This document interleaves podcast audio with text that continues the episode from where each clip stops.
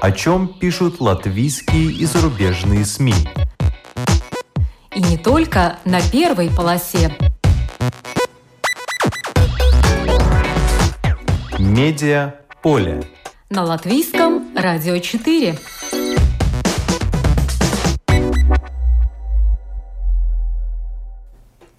Здравствуйте, вас приветствует Марина Ковалева. В эфире программа «Медиаполе».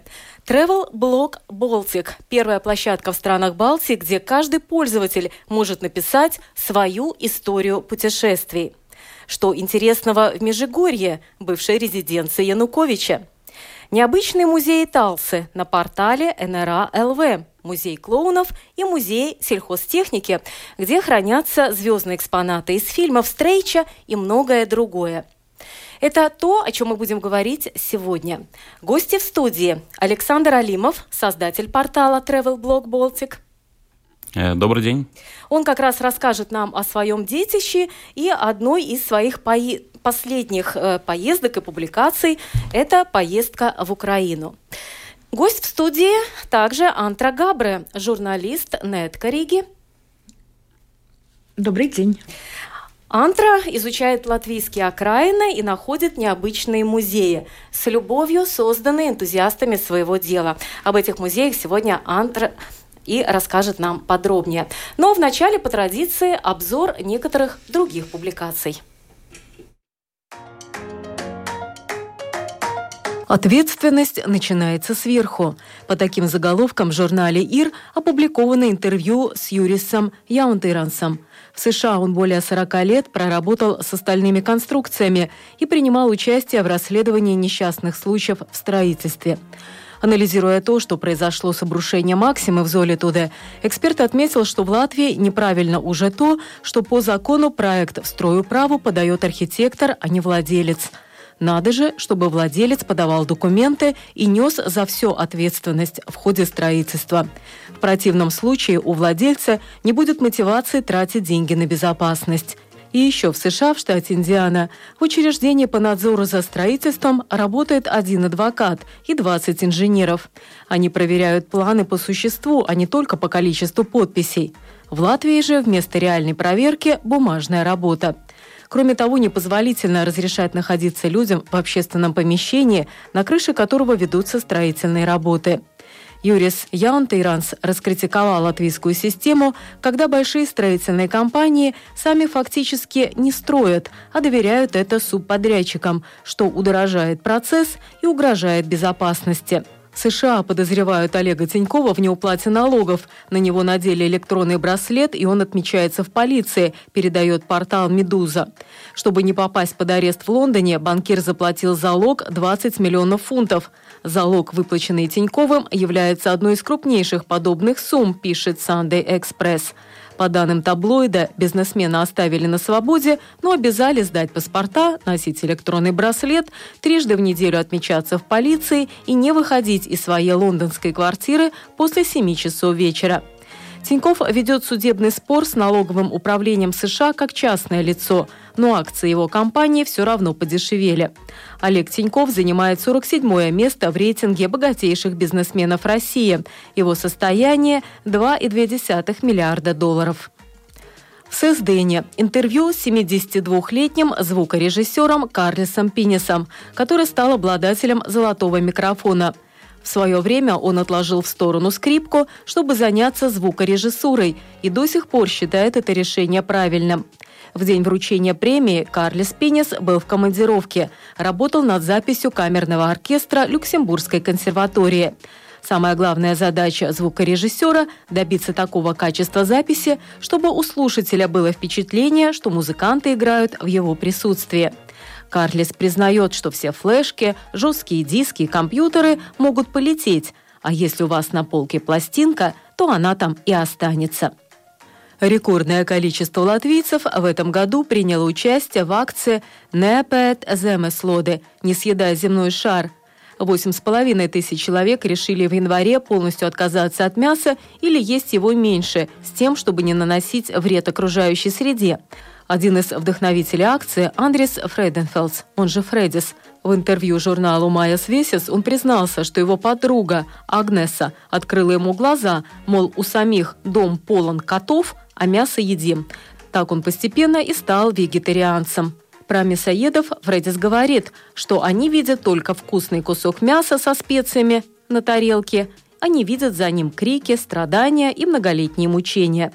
Будучи радиозвездой, Фреддис добился, чтобы в его эфирное время не было рекламы хесбургеров или производителей шуб.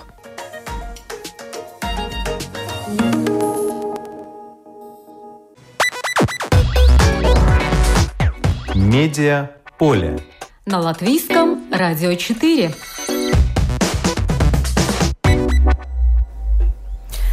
Александр Алимов, а, создатель портала Travel Blog Baltic, он сейчас готов нам рассказать, чем отличается его э, вот этот портал от э, других, которые пишут о туризме и достопримечательностях. Э, ну, в первую очередь наш портал отличается тем, что э, мы рассказываем о путешествиях э, э, своими глазами, если можно так сказать. Э, то есть э, э, ядром сайта является блог-площадка, где реальные люди-путешественники или блогеры, авторы, называйте их как хотите, да, могут рассказать о путешествиях, в которых они сами непосредственно принимают участие. То есть всех этих людей можно найти, скажем, в соцсетях, задать им вопросы, получить какие-то рекомендации или советы о путешествиях. И поэтому Э, но это не просто, как сказать, э, скажем, статья да, о путешествии. Это э, во многом мнение эксперта, потому что люди, которые ну, пишут, во многом являются экспертами путешествий, начиная от того, там, не знаю, ну, такие простые вопросы, как купить дешевые билеты или какие-то вопросы, связанные там, с безопасностью путешествий, например, да, там путешествия в, в мусульманские страны или какие-то, э, скажем, такие горячие точки. То есть э, любой, кто съездил э, в какую-то страну, может написать вам на сайт, и вы сразу опубликуете без проверки ключевых фактов? Довольно опасное дело. Ну нет, на самом деле мы довольно-таки э, жестко, скажем так, отбираем э, авторов, кто, с кем сотрудничаем, э, потому что ну, это не так просто, как на самом деле, как все, как, как все выглядит, потому что ну, многие думают, что блог это такая как бы забава или э, развлечение, да, но на самом деле это довольно-таки серьезная, кропотливая и довольно-таки сложная работа, да, поэтому мы довольно, э, ну, жестко отбираем авторов, которые хотят с нами сотрудничать, потому что на сегодняшний момент э, в нашей команде уже более 10 авторов, и это количество растет, потому что, ну, скажем, мы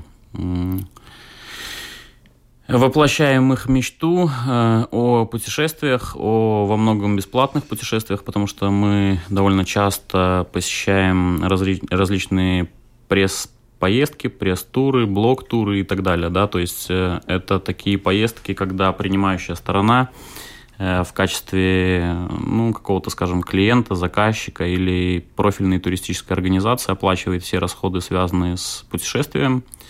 То есть э, во многом это, ну, то есть это абсолютно все расходы практически, скажем, там трансферы, билеты на самолет, отели, гидов, трансферы внутри страны или внутри города, это все посещение всех объектов, это питание, рестораны и так далее, да, поэтому...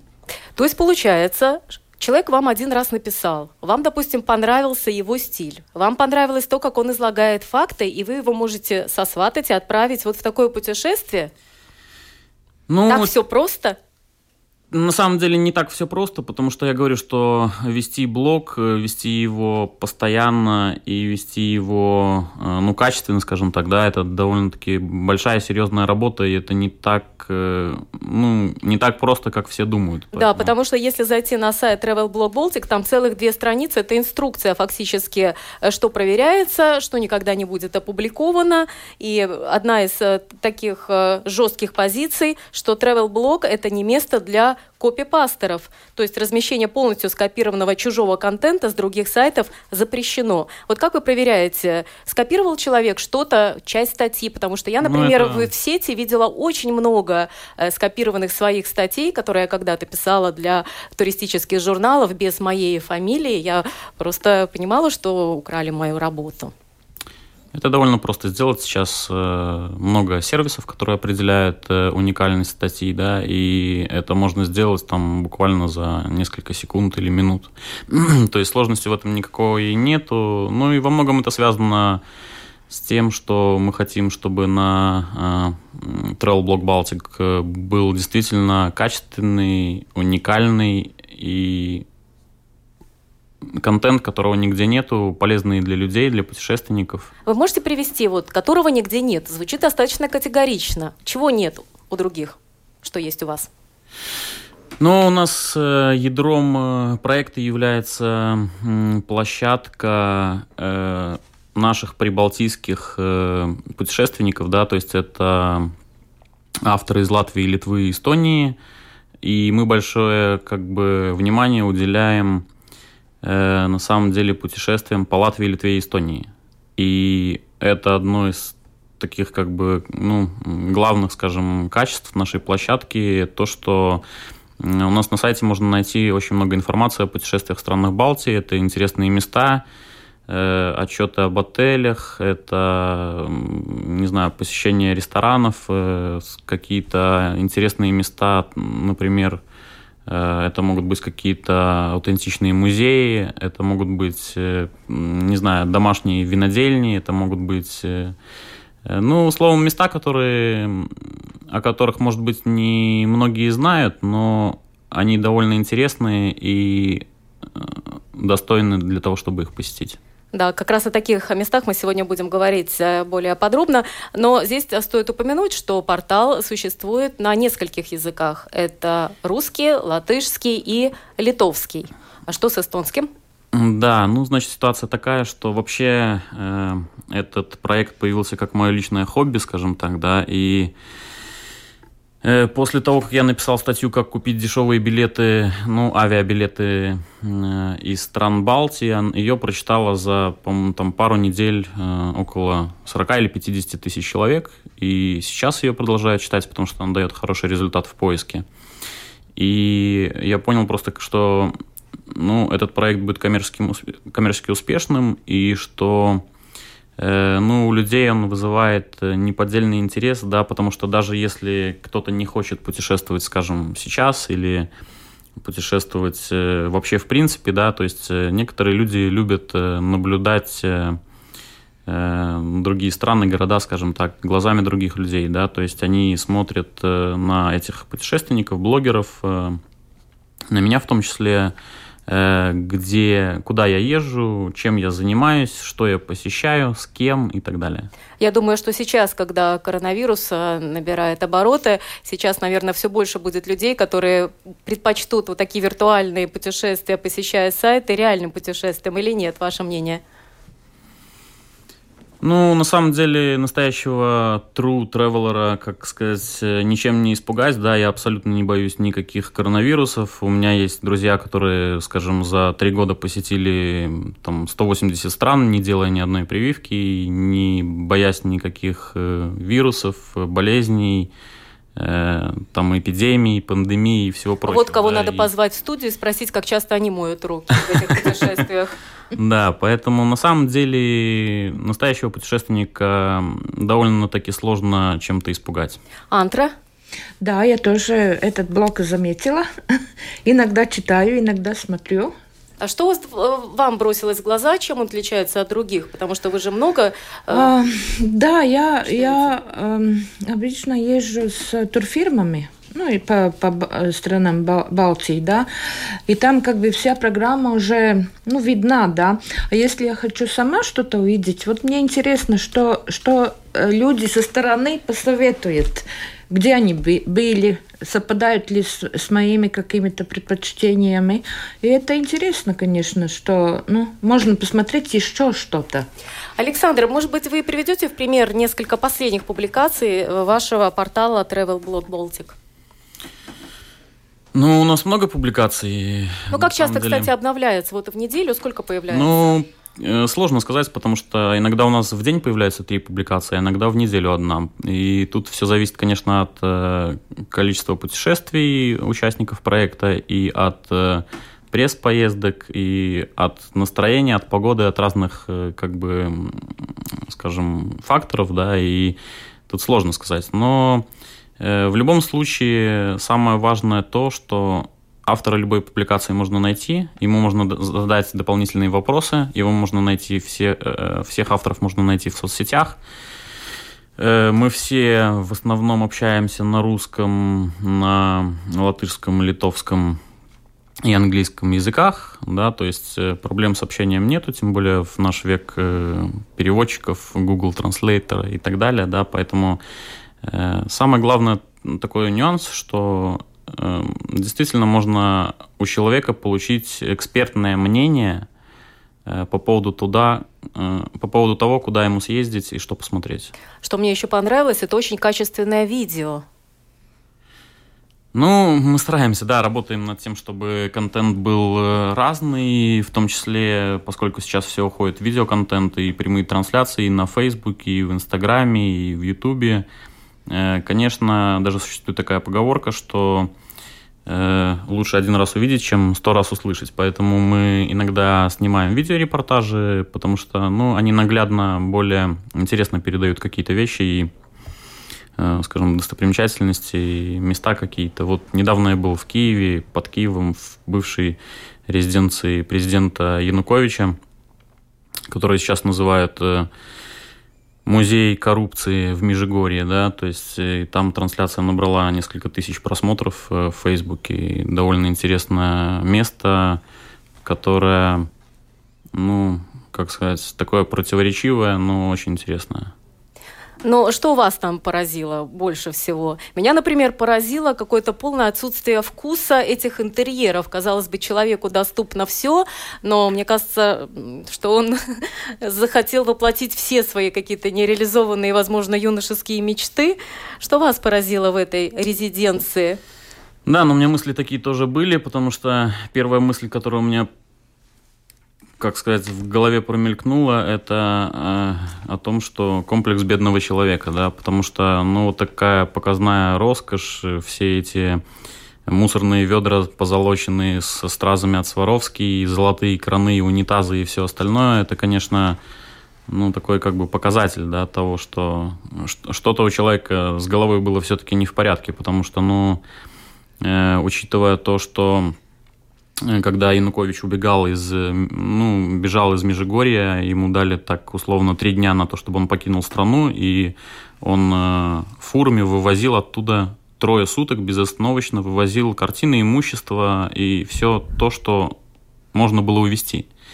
Но на самом деле там осталось только всего то, что он не успел увезти, и это настолько поражает и удивляет, что ну, я помню кадры из документального фильма Виталия Манского «Родные», который э, о том, как э, разделена семья из вот э, этого украинского конфликта. И когда они посещали эту э, резиденцию в Межигорье, там один из, я так понимаю, родственников кинодокументалиста, у него глаза прямо зажглись, когда он видел, какое дерево использовано для покрытия полов, что это такое дорогое. Он даже упомянул какую-то сумму, что здесь каждый квадратный метр стоит огромных-огромных денег. Это то, что, конечно, уже вывести не так возможно, да, легко да, пол не там... разберешь. Но даже у него глаза зажглись, и это было видно. Классные кадры. Там использованы, фильме. да, самые дорогие материалы, там инкрустация из драгоценных mm-hmm. камней, янтаря, э, самый дорогой гранит, э, э, камень и все, что только можно было использовать, самое дорогое. И даже сложно, поскольку когда Янукович убеж... убегал, э, были уничтожены документы о э, вот всем том, как это строилось и какие деньги туда вкладывались, да. И по самым скромным подсчетам, туда было вложено 2-2,5 миллиарда долларов, э, то есть это значительная сумма даже для Украины, и неизвестно на самом деле, какое имущество, на какую сумму было оттуда вывезено. Расскажите нам, насколько легко э, сходить туда на экскурсию, что для этого требуется? Ну, на экскурсию сходить довольно легко, для этого ничего не требуется, просто нужно купить билет. Ну, там, наверное, очередь, я думаю, масса желающих, знаете, которые там- хотят, наверное, в интернете надо записываться на месяц вперед или нет? Нет, там э, довольно все просто. Единственное, что нужно учесть, это то, что сам комплекс, вот вся эта резиденция, он находится на площади в 140 гектаров. И если пешком посещать все объекты, которых около 40, это конюшни, псарни, там, значит, гараж на 100 автомобилей, спа-центр, сам дом, э, ну, там куча разных объектов, да, и если потратить, э, как бы, ну, то есть их все посещать пешком, то на это нужно будет потратить целый день. Поэтому я рекомендую, если будете в Киеве, в Межигорье, м, не, как сказать, не экономить и покупать экскурсию, которая проводится на такой, как гольф-каре, и на машинке вас возят э, и рассказывают о резиденции. Это одна возможность, воз- но, может быть, там есть отель, где можно переночевать и на следующий день продолжить экскурсию? Нет, отеля там нет. э, Там просто, как сказать, сам дом, в который тоже, тоже нужно еще отдельно покупать билет. Он стоит там около 20 евро. Э, То есть вся экскурсия это довольно такое дорогое удовольствие, около 40 евро стоит э, вот это Ого, для украинцев это очень дорого. Это практически месячная пенсия для некоторых из них. Да, но на самом деле важно понимать, что э, вот этот объект, он э, полностью находится на самоокупаемости, он содержится за счет э, только денег, которых приносят туристы, и просто чтобы было понятно, просто содержание комплекса без ничего стоит около 4 миллионов долларов в год. Ну хорошо, с иностранцев понятно плату брать, но с местных могли бы не брать, ведь это фактически их 2 миллиарда. Вы знаете, я не могу сказать, может быть, э, для украинцев билет стоит дешевле. Ну вот я не задавался этим вопросом просто. Кстати, Андра Габры была э, не э, в Украине, а в Беларуси, но тоже побывала в резиденции, правда, ныне действующего президента. Да, Лукашенко, у, господин. на- о, да, у нас была такая возможность внезапная. По-моему, это считалось как э, праздник Купалы. И, мы, он- и нас повезли в такое, такое село Александрия. Я потом читала, и вот вчера еще прочитала еще несколько э, ну, сайтов. Вроде некоторые пишут, что он там жил, Лукашенко, а нам рассказывали, что он там учился в этом селе.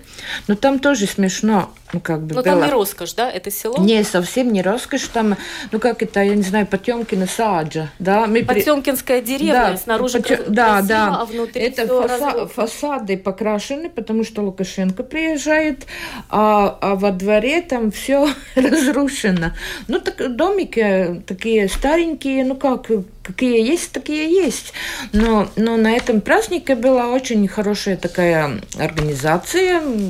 Там э, надо было приходить мост. И я думала, так, так много там людей, как они там, ну как, как вот э, их там пустят, не пустят, как, как мы пойдем, сколько часов это займет. А там очень быстро все было. Нас проверяли, Лукашенко рядом ходил, и мы потом возвращались. Что он там делал, я не знаю, мы уже возвращались с этого мероприятия.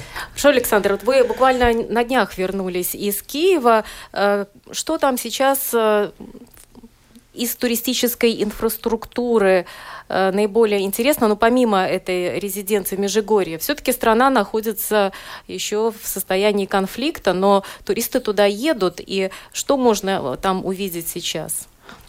Из нового, может быть, из Ну, э, реновированного, из... Да, э, если то, что касается Киева и Львова, э, в этих двух городах я был в Украине, и вот э, весной собираюсь еще посетить Одессу. Ну, конечно, то, зачем ехать стоит э, в Украину сейчас, это, это рестораны, бары, ночная жизнь, красивые девушки, хорошие клубы, э, и все по, скажем, даже по нашим прибалтийским ценам довольно-таки дешево, скажем так, да. Поэтому, Прошлась по Крещатику, не заметила. ну, просто, может быть, вы не посещали каких-то мест интересных. Но я зашла в один из торговых центров и была поражена, что в государстве, которое находится в состоянии э, конфликта, во-первых, такая роскошь золото, э, хрусталь и цены, которые выше, чем во многих европейских э, Ну, на самом деле, столицах на самом деле в на Киеве- брендовые вещи. В Киеве сейчас уже нету вот этой атмосферы, вот, Напряженности. да, о которой вы говорите, но она, конечно, там больше на востоке Украины, но э, страна живет как бы своей жизнью все равно, и сейчас Украина очень сильно переориентировалась на, скажем, э, европейский рынок туристический, да, то есть она привлекает э, Э, бюджетные авиакомпании. Туда э, из очень большого количества городов уже Украины летают э, лоукостеры, которые привозят с собой сотни тысяч туристов в год. Да, и чтобы было понятно, если, скажем, ну, условно, любой украинец тратит за выходные, за уикенд там 150 евро на отдых, развлечения и какие-то вещи, связанные там, с туризмом, то любой иностранец тратит в три раза больше примерно, да, поэтому э, сейчас Украина использует эту возможность для того, чтобы привлечь дополнительные средства, э, чтобы поправить немного ситуацию. Ну что ж, о новых путешествиях, о новых направлениях, о новых интересных музеях вы можете узнать, посетив э, портал э, Travel Blog Baltic. Медиа поле. На латвийском радио 4. У нас в студии находится также Антра Габра, журналист Неткориги. Ее публикации также можно прочитать на портале НРА ЛВ. Антра много ездит по латвийским окраинам и находит действительно интересные объекты, о которых есть э, смысл рассказать, потому что делают их люди, делают с любовью, но не каждый знает, что они есть. Итак, одна из последних публикаций – это Антропро, уникальный сельскохозяйственный музей, единственный в Балтии и даже в России. России. Mm. И находится он в Талсе. Как вы узнали о нем? Вообще-то я не планировала посещать этот музей. Вы просто что... поехали в Талсы? Нет, я поехала делать публикацию э, в музее клоунов. Но я думала, ну как так, только один объект, как надо еще что-то найти. Смотрела, смотрела, ну нашла, что есть такой музей. Ну думала, ну, ну хорошо, ну как-то название отпугивает, Страшно но... скучно. Представляешь да. и подумаешь, какой кошмар. Ну что мы кошмар. тракторов не видели, чего туда идти. Вот. Там, наверное, холодно, сыро, сарай какой-то. И чего там делать? Ой, там, там время... На самом деле вы приходите. Да. Это действительно сарай? Нет, нет. Там, там э, дом, ну, так. музей сам. Это где, там... в Талсе, в самом городе э, или в окраине? Да, да, ну, в окраине где-то, ну, ну, в, в Талсе. Приличный еще. покрашенный дом? Э, хороший дом, да, но там есть и ангар, где стоит техника, но самое, по-моему, это э, самое ценное, ценное, что есть это, это человек, который рассказывает и это, и это Айварс Циммерманис. Когда я его увидела, он нас встретил, я сначала испугалась. Я думала, такой суровый мужчина будет очень трудно. Наверное, будет мне очень трудно. Но он такой гостеприимный, с юмором, и, по-моему, он э, умеет рассказывать и для детей, и для взрослых. Какая самая шутка вам запомнилась по поводу сельхозтехники? Над чем он там шутил больше всего? Трактором Беларусь, да? Нет, нет, он, он нам показывал разные, разные предметы и говорил, вот что это такое? Ну, я же, я же девушка из сельская такая, да, я уже там, там название машин, название тракторов. Он говорит, нет, нет, нет. Фотограф наш уже начинает тоже говорить что-то, но, но это не то. Но потом мне, мне самой, как, как наверное, как, как дитё понравилось, когда он сказал, хочешь быть а, Пелнрушите. Золушкой. Золушкой. Хочешь быть? Я говорю, ну, вообще-то не Но хочу. если речь идет но о если принципе, надо, нет? Да, если надо, хорошо, буду. И он говорит, вот возьми тут, тут зерно, тут э, еще какое-то, не знаю, какие-то... По-русски это плевело. Да, там разные, ну, эти все зерна. И он говорит, вот вот э, сип туда, и они все по разным сторонам, э, ну, сами как бы сошчиросес. Да, то есть то, да? что Золушке дали, Да, она сама там перед... почистить или да, что, да, да. но здесь речь идет о том, об уникальной машине, которая помогает э, отделять зерна от плевел, то, как мы им говорим. Да. И в свое время она была э, по цене продавалась 75 латов. Но это Говорят, очень, что это да. было очень-очень дорого. дорого да, но да. зато работа пара секунд да, и все готово. Да. И там машина... Например... 75 салатов, это идет речь а... о э, времени 120 лет назад, просто да. чтобы люди понимали. Да. И то, что Золушка там целый вечер делала, делала это ну, машина, я, да? Я за 10 секунд, наверное, это все сделала. Какой объем? Ну, ну, такая тарелка. Тарелка. Да.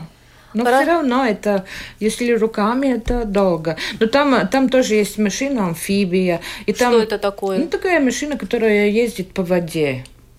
Э, зачем она в сельском хозяйстве? Ой, ну там такие рассказы, я не знаю, можно ли рас рассказывать. Почему нет? Мы же для этого пришли. Что делала амфибия на селе? Ну, там такая сложная была, меняли то на другое, вот этот экспонат на тот, тот экспонат на этот. То есть они просто собрали эту амфибию из каких-то э, деталей нет, сельскохозяйственной нет, они, техники? Ну, просто в свое время э, в селе люди же делали все своими руками, тут тут э, разная техника была, которая вообще мы не можем даже предположить, э, как она использовалась. Но, Я... но люди умели все делать.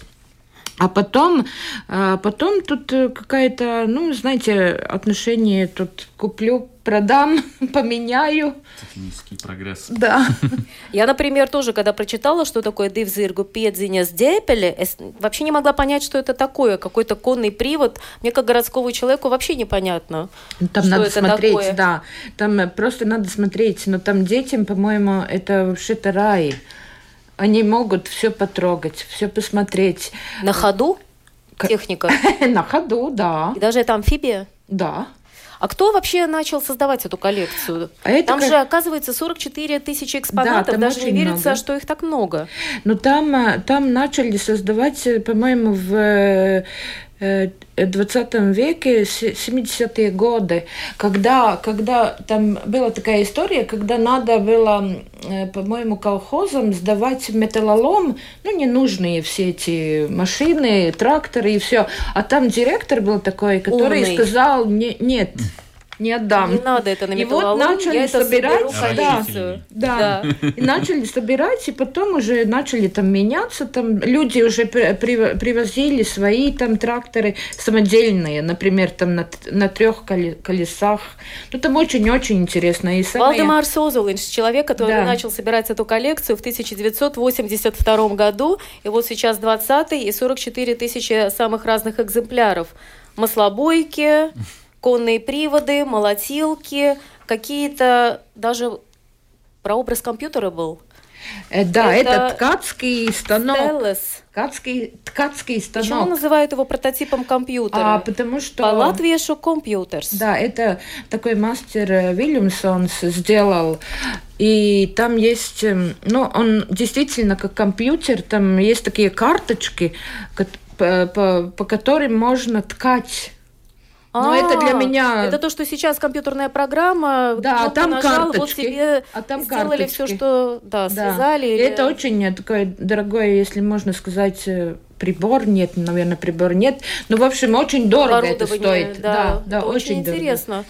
И очень мало в Латвии осталось. Как много людей посещают этот музей? Ну, я, Сейчас. насколько я поняла, это, это летом, э, ну, довольно он такой еще раз напомним, это Латвийский сельскохозяйственный музей, единственный в странах Балтии и даже в России, и находится он в Талсе. Да, и там э, эти эм, Янис Стрейч, режиссер, вот. Он использовал там эти экспонаты, да, там кинозвезды, и можно потрогать кинозвезды. А кинозвезды, там лимузин цвета...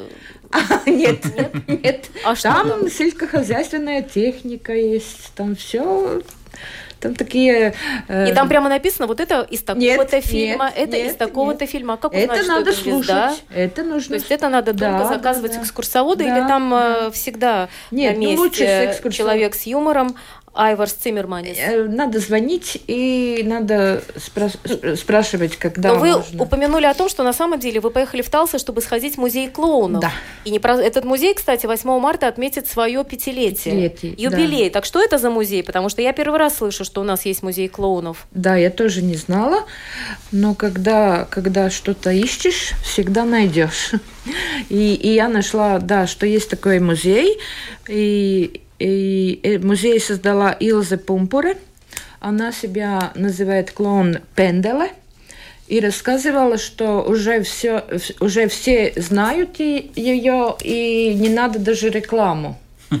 Ну что, вот Ну, если какой-то праздник э, местный, да, то уже не приглашают, не знаю. Не, ну, наверное, депутатов приглашают иногда.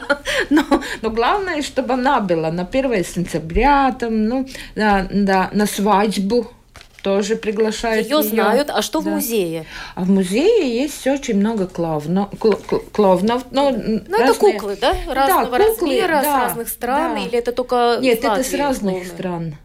И про каждую она может рассказывать, и она делает э, фокусы.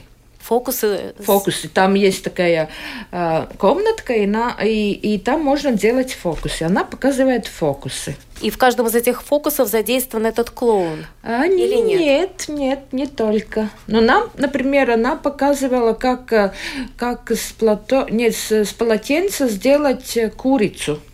Да, просто свернуть как-то хитро это полотенце, чтобы была похожа на курицу. Смотрела, смотрела, ничего, ничего не поняла, но курица там была. И она рассказывала, что вот этот трюк использовали в тюрьме. Ну, я помню, ну, по-моему, не в Латвии, да?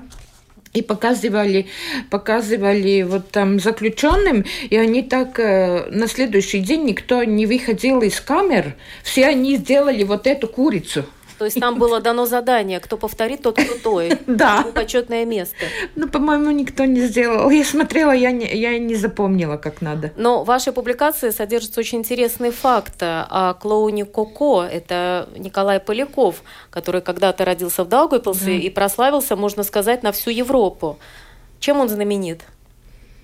Что это королева английская даже его отметила особым Да, орденом. Да, наградила, да. Но это, по-моему, он, он единственный такой а, латвийский клоун, который, ну, который знаком э, Да, за, пределами, за пределы Латвии, Латвии, и, да. во всяком да. случае, на просторах Британской империи. Да. Почетный офицер, надо же, клоун.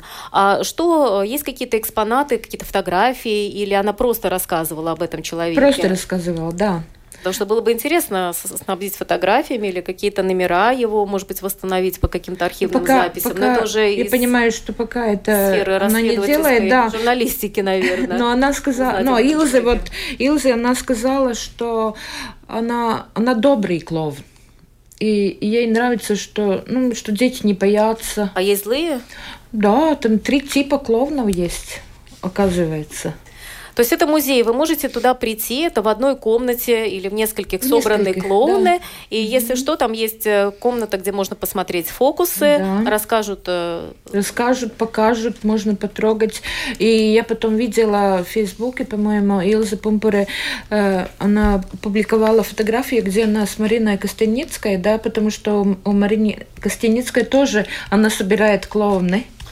это Мне- ее хобби. Да, да. Кстати, Александр, да, на вашем э, портале Travel Blog Baltic э, там тоже содержится масса публикаций о разных э, музеях. Например, я узнала, что в Айскрокле есть экспозиция Айскроклевского музея истории искусства «Советские годы», где полностью восстановлен, например, интерьер советской квартиры с этой секцией, с диваном, книжкой, С стол-раскладушка. телевизором, с Да, автомобилем. с- стиральная машина да, Рига. с техникой, Да, с мебелью. прямо как у кого-то дома там 30-40 Ну, это лет не назад. единственный музей, кстати. Такой музей, мне кажется, есть в Вильнюсе, если я не ошибаюсь, и где-то еще в Эстонии. Этим никого не удивишь, Да. пока еще все помнят эти ковры на стенах и так далее. А вот э, есть публикация также о музеях, в которых вы бывали. Вот вас э, какой больше всего ну, поразил или запомнился? Э, Ну, из последних, где я был, э, это был музей микроискусств Тарказарянов э, в Ереване. В Армении это частный музей э, двух Эдуардов Тарказарянов, э, которые занимались э, Ну, как бы, чтобы радиослушателям было понятно, э, искусство миниатюры – это ну, даже сложно объяснить. Но все знают, это левша, да, это что-то очень-очень миниатюрное, маленькое, но при этом функциональное. Да, но при этом, понимаете, они делали такие миниатюры, которые, скажем, выполнялись, э, ну, например, портрет маслом заостренным человеческим волосом на пластине из янтаря. Угу. Размером, ну, то есть там в миллиметрах, да, или какие-то другие Э, ми миниатюры, которые, ну, просто они настолько поражают, что это даже непонятно вообще, какими инструментами это выполняется и выполнялось, да, и как это вообще можно было сделать, потому что, ну, некоторые вот шедевры, по-другому их никак не, не хочется назвать, потому что, ну, действительно, я уже во многих музеях был и много видел всего, но э, вот то, что я увидел в Ереване, это, конечно, удивительно, и Э, при том, что сам Эдуард Тарказарян, их было два, это дед и внук. Э, вот старший дед, он и музыкальные инструменты делал, э, как бы, как сказать, даже не делал, а конструировал, да, собственные, как бы, конструкции. То есть натуральную уникальные. величину, да, он был не только ми миниатюрный. У него была и скрип, у него была и скрипка, например, там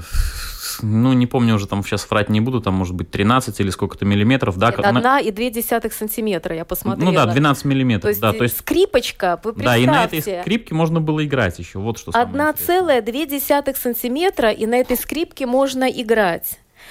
Да, у него был также армянский крест-камень, который был изображен на янтарной пластинке размером всего 6 на 8 миллиметров. Да.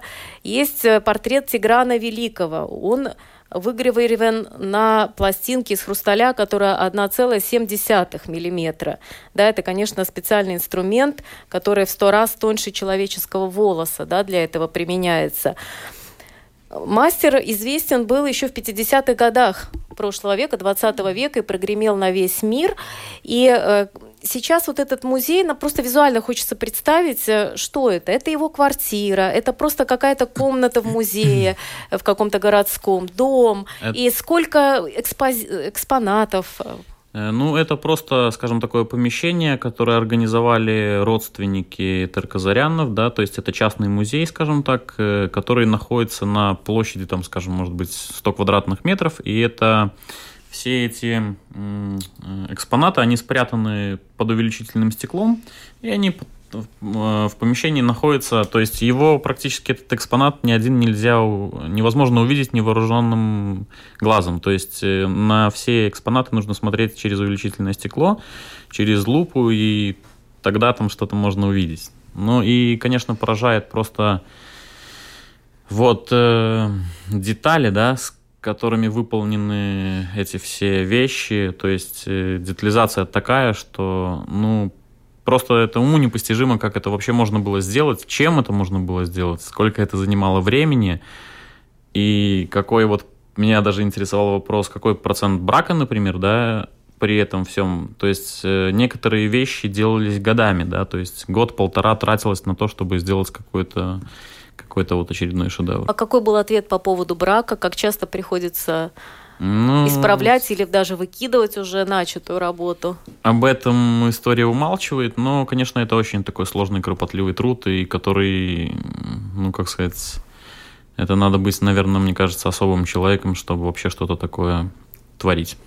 Да, там еще я просто хочу привести несколько примеров э, из публикации с вашего портала, которые упомянуты в этой статье о музее микроискусства Тер Казаряна в Ереване. Это караван верблюдов в ушке иглы, и эти фигурки сделаны из пылинок драгоценных камней. Представляете, из пылинок драгоценных камней. Или, например, олени на вершине скалы в районе э, городка Джермук, это курортный город. И высота фигур всего 1 миллиметр. И там даже написано, обратите, пожалуйста, внимание на куст рядом с этими оленями. Ну, на да, рога. Вот, Куст вот. я заметила. Я увеличивала, насколько это было возможно э, на экране компьютера, куст я нашла. Но рога я так и не увидела. Ну, рога вы не увидели, потому что его не видит даже камера смартфона, на которой я его фотографировал, да, и это можно увидеть только глазом вот э, в это увеличительное стекло.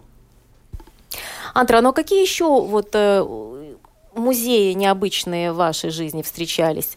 Ну, конечно, музей счастья. Музей счастья. Да. Такой есть? Да. И где? В Латвии? Индра, в Индре. В Индре. Да. Расскажите поподробнее. Ну, это, по-моему, такой же музей, как э, эти двое о которых я рассказывала. Энтузиасты а, своего дела. Да, по-моему, это ну как-то в советское время было такое понятие человеческий фактор. По-моему, это все человеческий фактор.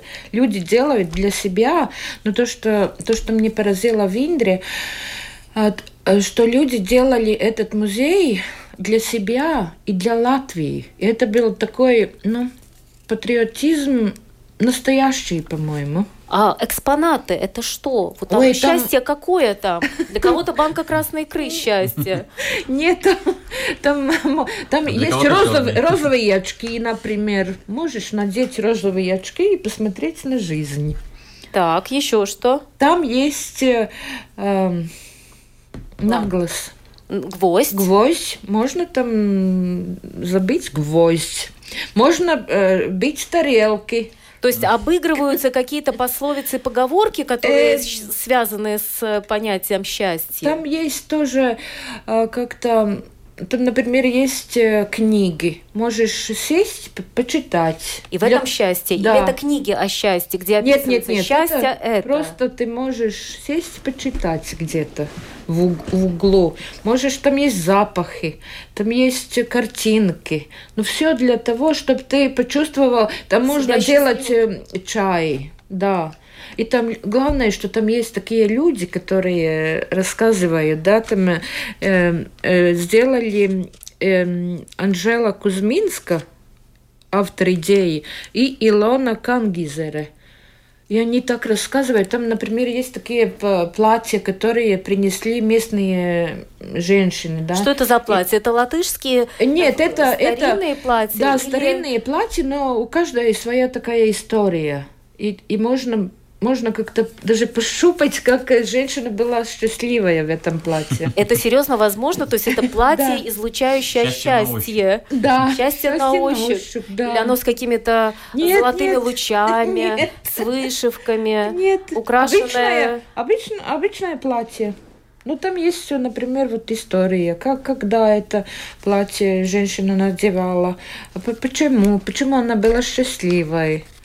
Там... А про мужчин там есть... Э, э, для мужчин тоже есть такой уголочек, там можно Что посмотреть там? на... Вот, кстати, очень интересно. Э, можно посмотреть мужское на... Счастье, да? да, на мужское счастье, там можно посмотреть на красивых э, девушек. Но, но женщины тоже могут туда пойти и посмотреть. Мне кажется, картинки. удочка была бы для некоторых мужчин хорошим экспонатом для этого музея. Не, ну там есть такие разные экспонаты. Можешь посидеть, можешь один посидеть, послушать музыку, э, сделать себе такой, э, ну такой из разных растений, ну какую-то подушечку маленькую. Там очень сам много. Сам смастерите. Да, а есть там кровать, смастерить. чтобы потом эту подушку опробовать? А дома? А, то есть надо брать с собой кусочек счастья из этого музея. Да, да, дома. И каждый мог, может привезти там э, тарелки, которые можно потом бить. Ну, я думаю, там интересные мастер-классы проходят в таких музеях Ну да, там они. Но то, что я вот вспомнила, и мне надо, надо, наверное, вслух это сказать, что я обещала, но не сделала. Когда я была в этом музее, я обещала э, узнать, э, согласна ли Лайма Вайкуле стать э, крестной этого музея. Но я забила. Это да. моя это, Это моя... кстати, очень хорошая идея, потому да. что на самом деле такая фигура привлекала бы туда как еще больше посетителей. И, конечно, всем, кому за счастьем, это в Музее счастья в Индре. Ну что ж, спасибо. Сегодня мы говорили о путешествиях в сети, об интернет-платформе Travel Blog Baltic, где каждый может написать свою историю путешествия, но она будет проверена только после этого опубликована. На этом портале вы можете узнать о самых разных музеях, а в издательстве, в газете «Нетка Рига», на портале НРА вы можете найти статьи Антры Габры, в том числе о самых необычных музеях Латвии. Спасибо за участие в этой программе. Александр Алимов, создатель портала, Пожалуйста. Антра Габре, журналист. Спасибо оператору прямого эфира, это Катрина Брамберга. Программу провела Марина Ковалева. Спасибо вам всем за внимание.